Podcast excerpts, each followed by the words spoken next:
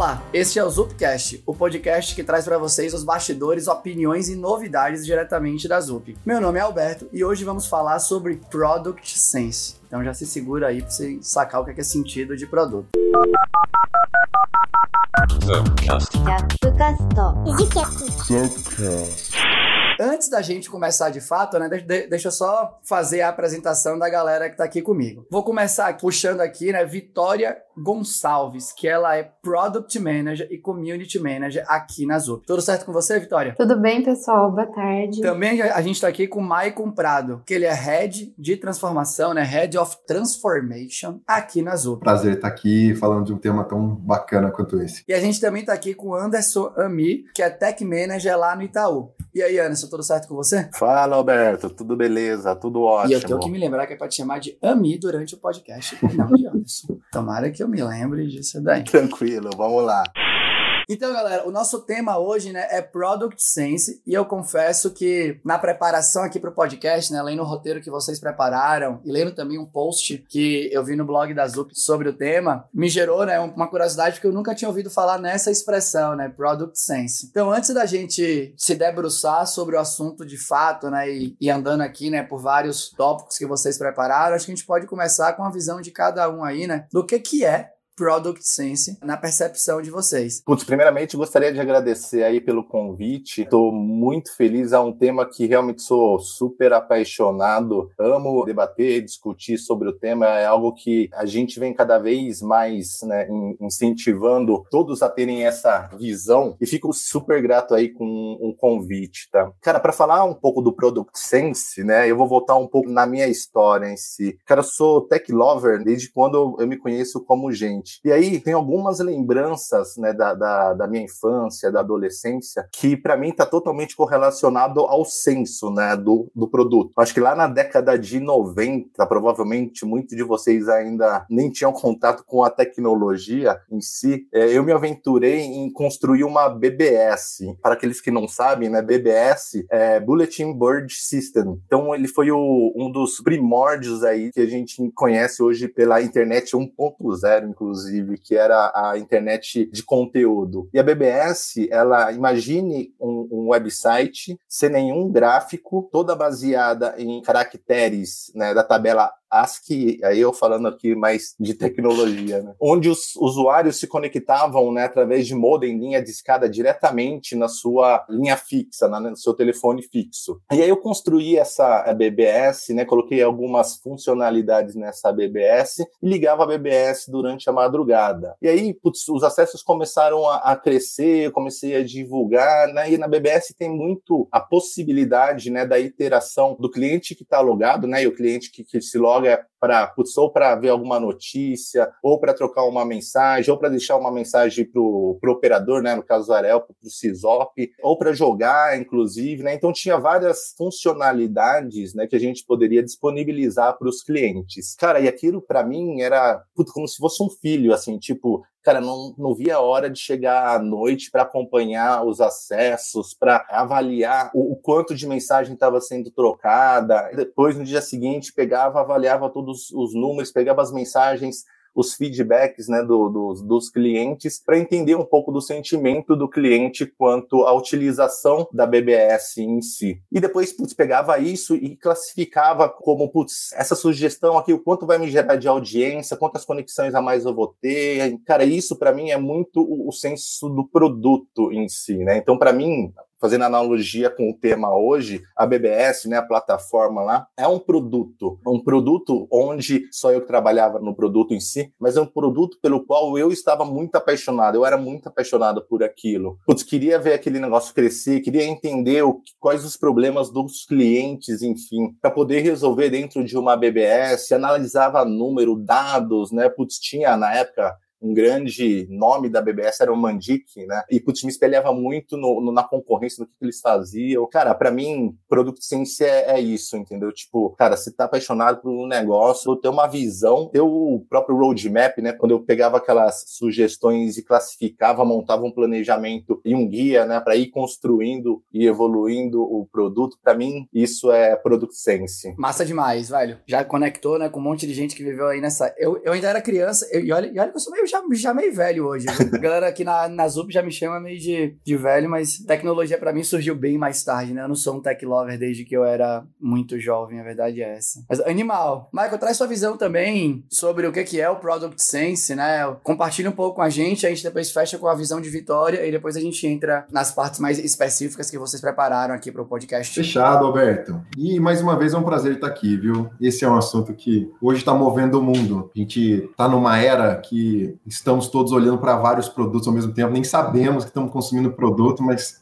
estamos aqui. A tecnologia está 100% conectada e é o principal suporte aqui quando a gente fala de tecnologia da informação. Cara, para mim, Product Sense é, é, aquela habilidade que as empresas têm e o senso que as pessoas têm de ter o tato de descobrir o que aquele produto pode fazer diferente, qual é o próximo passo, como eu posso surpreender o meu usuário, o que, que ele está precisando de verdade. Eu conheço todo o meu mercado envolvido, onde tem as oportunidades que podem fazer a diferença. Product Sense é quando lá o Netflix, quando estava dominando o mercado ali em 2014, 2015, teve a sacada de olhar para a sua concorrência e entender que em algum momento grandes players iriam fazer a mesma coisa de streaming que o Netflix faz. E naquele ano, tomar a decisão de colocar como estratégia da empresa mudar completamente seu core business. Além de ser um fazer streaming, também produzir conteúdo. Se você olha essa história, você se inspira. Né? Dentre várias outras histórias que a gente pode contar, né? enfatizando também uma, uma passagem da própria 99 Tax, que durante a sua operação e durante a sua ascensão maior, o gestor de produto e um dos fundadores colocava ali toda a sua equipe, tinha esse combinado com toda a equipe de ir e usar a 99 e saber a opinião e sentir na pele o que, que aquele motorista estava passando, ou a visão dele como usuário, né? Daquele colaborador, daquele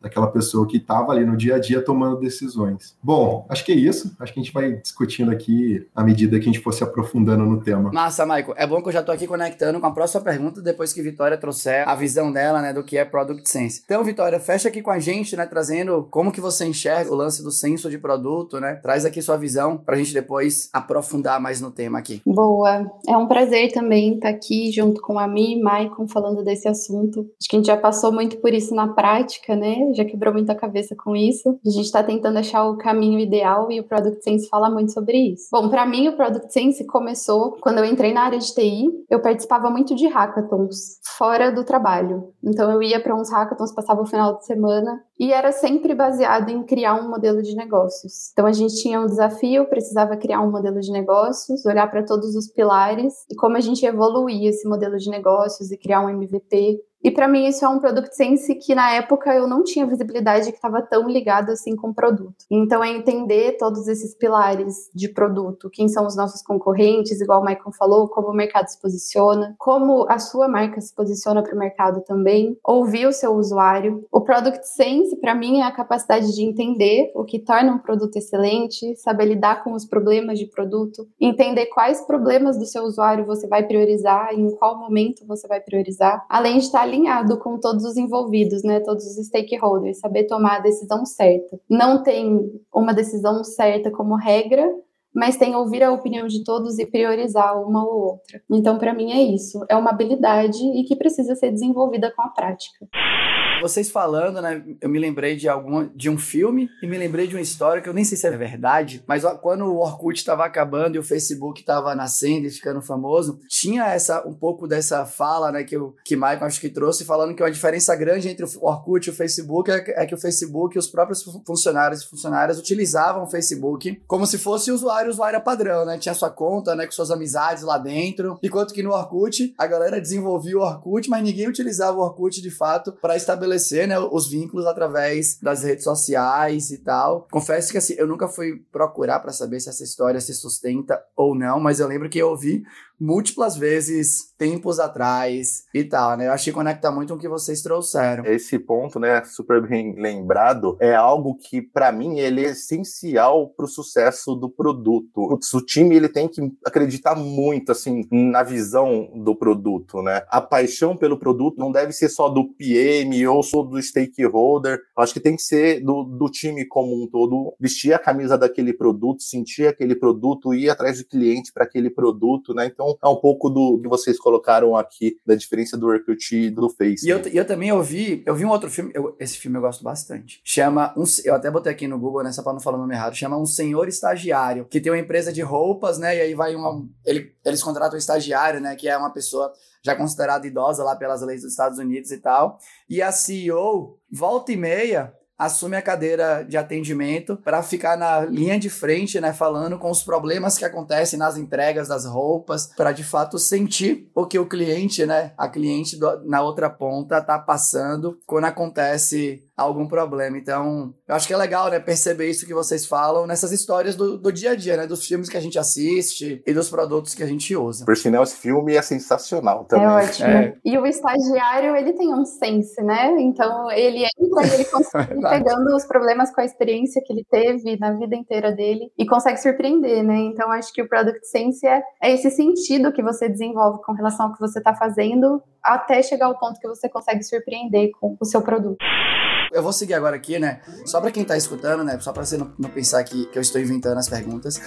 Michael, Ami e Vitória bolaram todo o roteiro. E eu estou seguindo como um bom soldado aqui pra não atrapalhar nada. Então, né? Mas acho que a gente pode entrar um pouco agora no podcast pra tentar materializar um pouco como que você constrói esse product sense, né? No seu dia a dia. E aí vocês trouxeram aqui um tópico, né? Que é dimensões de produto, né? E vocês trouxeram algumas dimensões como elas eventualmente se relacionam. E me parece parece que um aspecto muito importante para você conseguir ter esse senso de produto, né? Ter essa visão, antecipar problemas, né? Antecipar direcionamento de mercado, por aí vai. Então, se puder, galera, eu queria que vocês falassem um pouco aqui para todo mundo que está ouvindo sobre essas três dimensões que vocês trouxeram, né? Então, a Product Vision, a Product Strategy a Product Execution Delivery. Então, visão de produto, estratégia de produto, né? E execução delivery, né? Entrega de fato ali do produto. Se vocês puderem entrar um pouco nesse detalhe, né? E falar um pouquinho de cada uma, como cada um é importante na construção desse senso, vai ser legal. Bom, dimensões do produto, né? Para a gente conseguir evoluir o Product Sense, a gente precisa entender quais são essas dimensões e por onde começar olhando para um produto. Eu vejo que tudo começa do problema, né? O problema que estamos resolvendo como produto. Entender qual é o problema que a gente está resolvendo para poder definir uma visão. Então, a primeira dimensão é o Product Vision,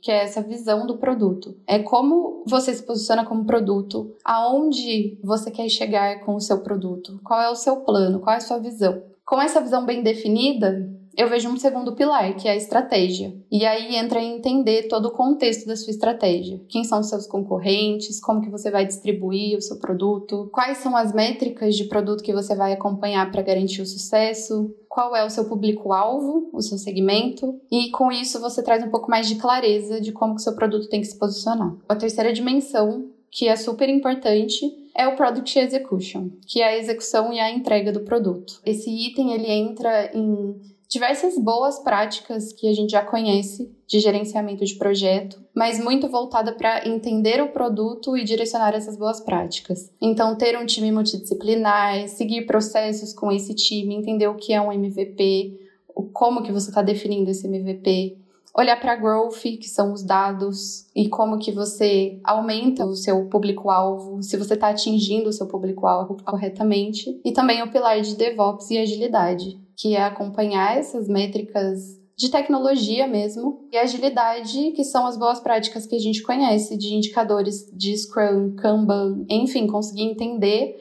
qual é a boa prática que você tem que trazer para poder colocar o seu produto no ar mesmo, para poder desenvolver ele da forma mais rápida mas sempre entendendo o cliente e tomando decisões com base em dados. Legal, e, e até complementando, Vicky, o senso é algo meio que instintivo, mas como qualquer coisa, né, vamos dizer assim, a gente consegue treinar né, esse senso, né, para obter esse senso através de, de métodos ou através de técnicas, frameworks né, em si. Eu acho que os três pilares eles é super importante, né, para que a gente possa organizar de uma forma é, estruturada o senso de produto, né. Então, quando você falou da visão, estava até correlacionando aqui, pegando o tema, pegando um pouco do meu histórico. Se eu tinha essa visão com os 15 anos lá, quando eu montei a BBS, né, o que, que eu queria com a, a BBS, né? O que, que eu tinha como norte, como bússola para aquela BBS, né? Putz, agora pensando, cara, o que eu queria, na verdade, era entreter as pessoas que ficavam de noite e eram amantes de tecnologias como eu. Então, putz, para mim, tudo que estava correlacionado a entreter as pessoas diante de um terminal, diante de um computador, estava correlacionado ao meu produto. Então, eu vejo a visão muito como uma bússola em si. Então, super importante também para o senso de produto. Ô, Ami, veja que lá no BBS, de maneira intrínseca, você tinha a visão. Você sabia exatamente o motivador e por isso você acreditava naquilo que você poderia estar tá criando para resolver aquele problema, né? E ao mesmo tempo, você tinha uma estratégia de como implementar isso, como fazer isso acontecer, né? Tinha uma, uma ideia bem formatada em relação a isso. E aí a habilidade de execução, a noção de como executar aquilo, né? E aí, assim, a gente realmente, quando a gente fala de product sense, é, é ser apurado, ter aquele feeling, mas não é só isso, com técnica, né? Os três tópicos aqui, ele reflete um pouco dessa técnica. Se você olhar e tiver o domínio sobre esses três tópicos, sobre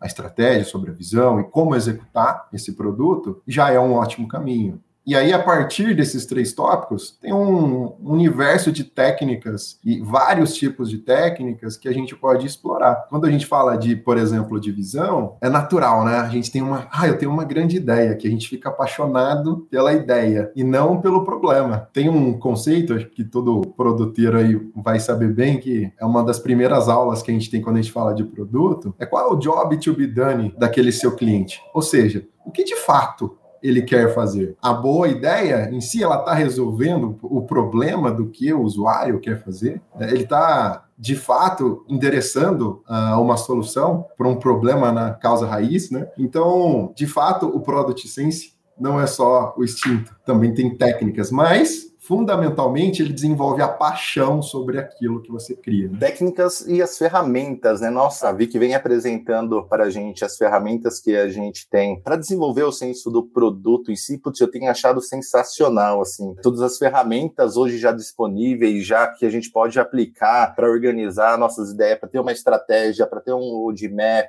para poder fazer as priorizações, né? É, é, tendo em vista sempre o cliente. Nossa, tenho cada vez mais focado, né, no, no no, no tema Product Sense. Muito bom. Calma aí, eu tô com três perguntas no meu juízo para fazer. Eu não posso esquecer de nenhuma delas, mas eu preciso começar pela última, que foi o tema que a me trouxe. Porque assim, as ferramentas suportam o propósito, não o contrário, né? A gente não adapta nada para ferramenta. Mas se a ferramenta for boa, ajuda no que você quer fazer. E a me trouxe, né, o fato aí que Vitória, Vitória, eu sei que todo mundo tá te chamando de Vic, mas eu preciso de mais podcasts com você para poder te chamar de Vic, beleza? Combinado me trouxe, né, que vocês estão utilizando ferramentas que são muito legais, né, para suportar essa construção de visão, estratégia, execução, para facilitar o acontecimento disso, né, dentro, enfim, né, das múltiplas squads que devem tocar nos produtos que vocês trabalham. Se vocês puderem falar pelo menos um pouquinho para a galera que está escutando, quais ferramentas, ou pelo menos as principais que vocês utilizam no, no dia a dia, e encaixar essas ferramentas nas dimensões, eu acho que pode ser legal, que enfim, né, pode dar um norte aí, né, para quem está escutando e também pode querer utilizar as mesmas ferramentas. Existem diversas ferramentas que são utilizadas, né, como framework de cada etapa do produto, cada etapa que a gente está desenvolvendo, se é discovery, se é delivery, se você quer entender o problema, se você quer definir visão. Eu vou trazer duas que eu gosto muito. Uma chama Problem Solving, que é você se colocar no lugar do cliente. Então é um, um quadrinho mesmo que você preenche, falando quem você é como cliente,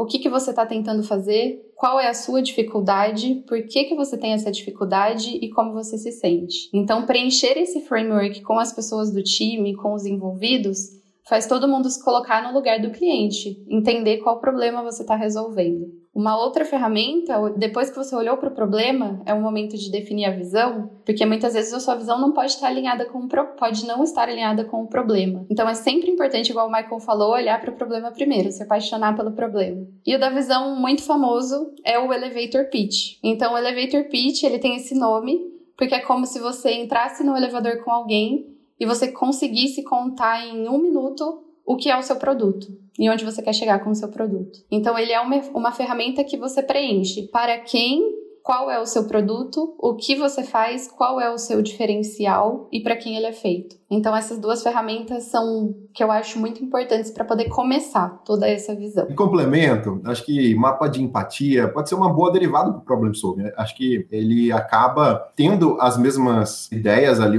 do problem solving e ele complementa, né, com a derivada da dor do usuário e o que ele vê de ganhos sobre um, um, determinado problema. É uma segunda volta do problem solving. Então, tem diversos frameworks que implementam esse método de mapa de empatia e é amplamente utilizado no universo de desenvolvimento de produtos para você absorver aquilo e vestir a camisa daquele usuário. Como você vê aquele sistema na visão do usuário, olhando para o problema. Né? O que, que ele sente, como que ele pensa, quais são as dores, as oportunidades que nós temos com aquele possível usuário. Massa. E aí, uma outra coisa, então, uma pergunta já foi, não posso esquecer das outras duas. A segunda que está aqui na minha cabeça, e quando vocês falaram né, do, do Job to be done, aí já veio na mente né, o Dilema do Inovador, do Clayton Christensen, que é um livro que acho que é, é muito. A galera fala muito né, nessa parte de empreendedorismo, né, startup, inovação. E aí eu também lembrando do que você falou, Michael, do Netflix ali no começo, né? E aí acho que é até legal, né? Porque eu lembro do Netflix e eu consigo lembrar da locadora que foi meio que morta pelo Netflix, né? Que eu não lembro mais o nome. Blockbuster.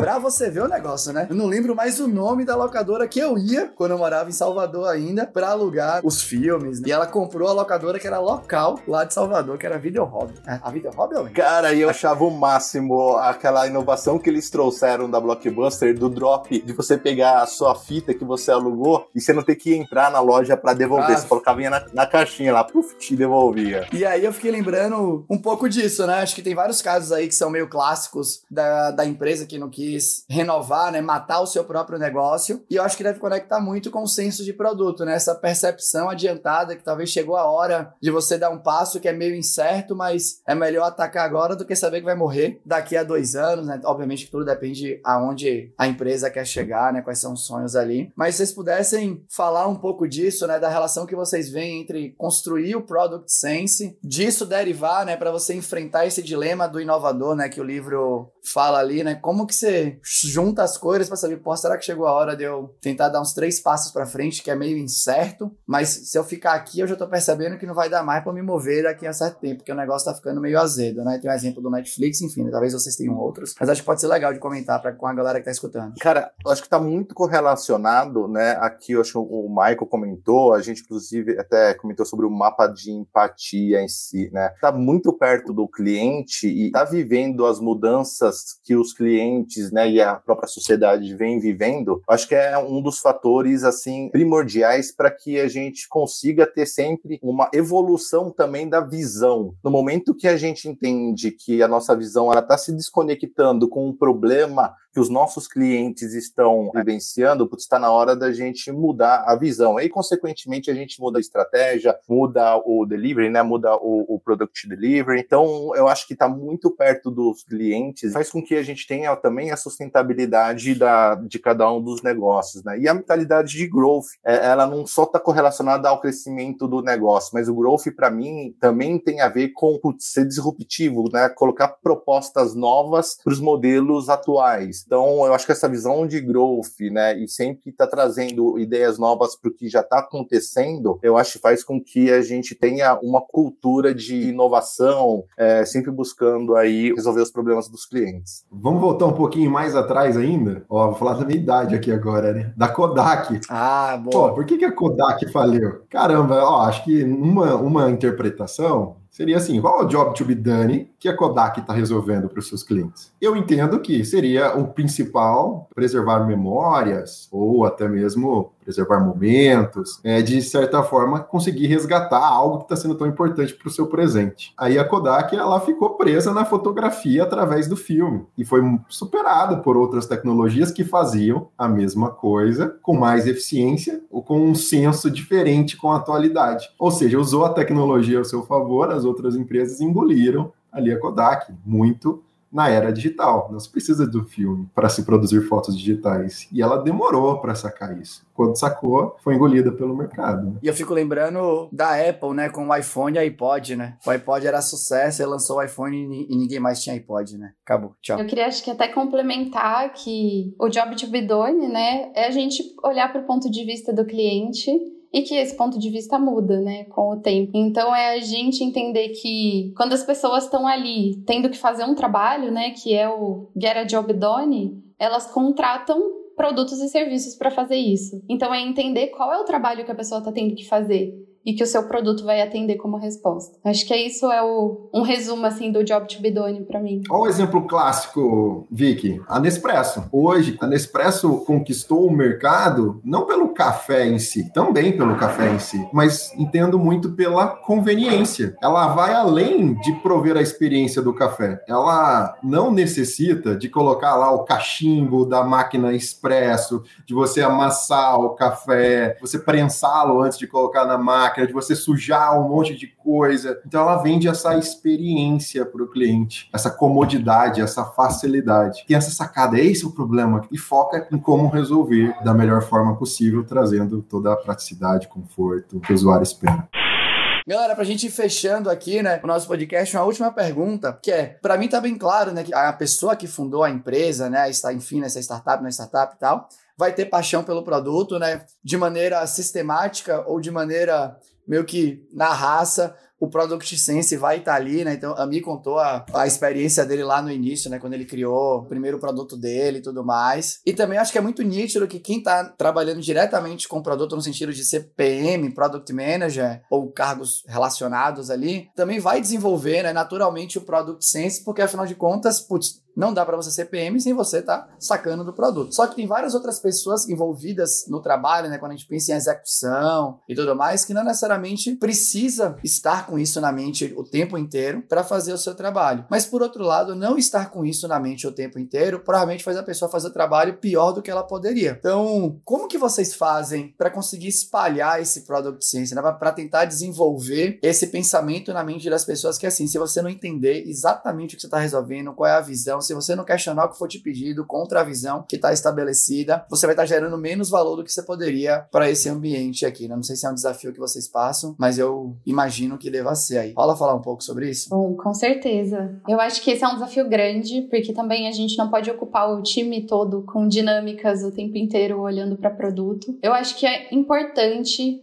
que o PM ou o DPM, quem é o responsável por toda essa estratégia, Saiba os momentos de envolver o time durante essa definição de visão, estratégia e execução e quem são as pessoas do time que precisam ser envolvidas. Mas mais do que isso, quando você acompanha dados e quando você toma decisões baseadas em dados, eu acredito que é muito importante trazer esses dados para que o time também tenha visibilidade do porquê vocês estão tomando uma decisão e até trazer para que o time discuta junto qual é o melhor passo, o que, que a gente está conseguindo extrair aqui de todos esses dados que a gente tem do cliente, como que a gente pode crescer. Então, eu vejo que ter um time multidisciplinar, que são pessoas com papéis diferentes, olhares diferentes, vai diminuir cada vez mais os vieses que a gente tem para tomar uma decisão e aumentar essa capacidade analítica dos dados que a gente analisa de um produto, por exemplo. Então, o primeiro passo é trazer para o time essa visão, essa estratégia, qual é a nossa expectativa de execução. Um roadmap de produto mesmo, não um roadmap de feature. Então, o time entender qual é o seu mapa para chegar naquela visão principal E com isso, ele participar das tomadas de decisões, com você trazendo dados para que eles possam olhar também. Putz, para mim, eu acho que essa questão, Alberto, putz, uma super pergunta, aliás, está muito correlacionado à liderança em si, né? E aqui eu acredito muito na liderança por influência. E como a gente executa a, a liderança por influência? É fazendo com que as pessoas, principalmente as pessoas que, que veem na sua missão um propósito para aquela pessoa também, né? Eu acho que essa conexão entre a visão do produto e o propósito da pessoa em si, ela é muito importante para que, que ela se sinta engajada num propósito dela também. E a, a liderança por influência, ela está muito correlacionada a isso. A, putz, como eu utilizo das minhas conexões, da minha empatia, da, da minha inteligência emocional para fazer com que se conecte a visão né, do produto com o propósito de cada uma das pessoas. Então, e, e aqui eu acho que que a seleção, né, vamos dizer assim, é quando a gente faz o team build, quando a gente constrói o time, né, acho que a gente tem que ter muito essa visão também. Putz, qual é o produto, né? Quais são as pessoas certas para a gente ter dentro do time para aquele produto? Eu acho que uma das características, não só as características de hard skills, de power skills, né, é, ela também tem a ver com o que a pessoa busca para ela. E aí eu acho que isso a gente gera dentro do time, né, essa conexão entre, putz, esse é o meu produto, essa é a minha visão, putz, está todo mundo com um objetivo único de evoluir, de construir, de entender o cliente para o nosso produto. Né? Então eu acredito muito nessa questão da liderança, nesse papel do engajamento do time. A pergunta é muito boa porque acho que todas as empresas estão vivendo esse desafio hoje, né? Para construir seus produtos. Muito bem o Ami falou, eu concordo muito com ele, cabe aqui a liderança com esse senso do produto, capaz de transmitir através de técnicas, como a Vicky falou, né? Todo mundo acho que tem que saber falar o elevator pitch daquela iniciativa. Agora, a medida disso, né, tem que ter um senso ali para no dia a dia estar tá trazendo essas pílulas de incentivo e de conexão para todos da Squad. É um desafio juntar negócio e tecnologia. Como coloca todo mundo nessa sala e desenvolve esse senso comum de resolver esse problema, né? Eu acho que é isso. Demais, galera. Estamos chegando no final. Começar a deixar aqui os agradecimentos. Primeiro, agradecer a mim, Michael e Vitória pelo tempo de vocês, né, por terem vindo aqui e compartilharam todo o conhecimento que vocês têm. Tenho certeza que quem está ouvindo curtiu demais. Muito obrigado pela participação de vocês. E para quem está ouvindo, né? Muito, muito obrigado, né? Valeu demais pela sua audiência. Se você quiser saber mais de Ami, de Vitória e de Maicon, as redes sociais de cada um deles está aqui, né? Deles e dela, obviamente, está aqui descrita no podcast. E é isso, galera. Muito obrigado pela audiência e a gente se vê no próximo Zupcast. Tchau!